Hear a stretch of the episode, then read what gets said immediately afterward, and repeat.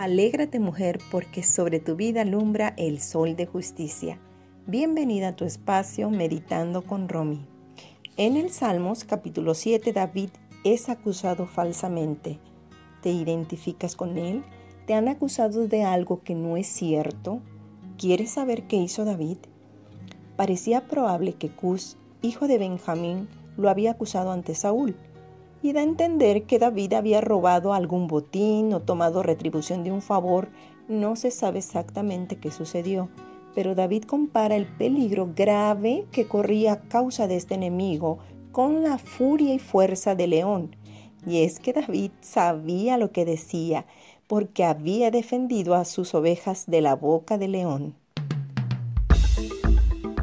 Ante la calumnia, David mantiene firme sus convicciones. Primera convicción, confiaba en la ayuda de Dios y dice, Jehová Dios mío, en ti he confiado, en ti he confiado. Sálvame de todos los que me persiguen y líbrame. Versículo 1. El hombre ha buscado formas de hacer frente a las habladurías, reclama, se desquita, dice indirectas, busca venganza o se aísla y al equivocarse su corazón se llena de rabia, odio y resentimiento enfermando su alma. Hoy tú y yo somos desafiadas a sacudirnos la calumnia, confiando que Dios nos ayudará y se encargará del enemigo. Segunda convicción. Confiaba en su inocencia. Nota que no dije justicia ni perfección sino que era inocente del crimen del que le acusaban. Él decía, Señor, si yo he hecho esto, si en mis manos hay iniquidad, pues de acuerdo, acepto el castigo, pero Señor, yo soy inocente y yo sé que salvas a los rectos de corazón. Qué importante es cuidar nuestro corazón y motivaciones en nuestras relaciones interpersonales. Pidamos a Dios un corazón limpio y recto al relacionarnos en el trabajo, con amigos y familia. Tercera convicción. Confiaba en la justicia de Dios. Sabía que Dios es juez justo. Versículo 11. ¿Quién conoce realmente la mente y el corazón del hombre?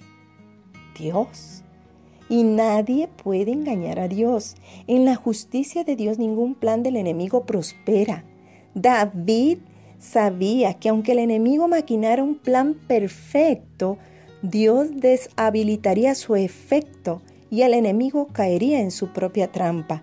¿Recuerdas a Amán, el enemigo de Mardoqueo? Planeó una horca para Mardoqueo, pero cayó en su misma trampa. Versículos 14 y 16. ¿Qué me dices de Daniel? Dios lo guardó del pozo de los leones, pero sus enemigos al caer en su misma trampa fueron destruidos. Por eso Dios manda orar por nuestros enemigos. Pidamos a Dios que tenga misericordia de aquel que ha levantado calumnia en contra de ti. David se sacudió la calumnia llevando su causa a Dios y en fe la dejó ahí y cantó libremente a Dios. Versículo 17. Te invito a cantar a Dios. Si somos libres de toda culpa y acusación, cantemos con libertad. Jehová te bendiga y te guarde. Jehová haga resplandecer su rostro sobre ti y tenga de ti misericordia. Jehová alce sobre ti su rostro y ponga en ti paz.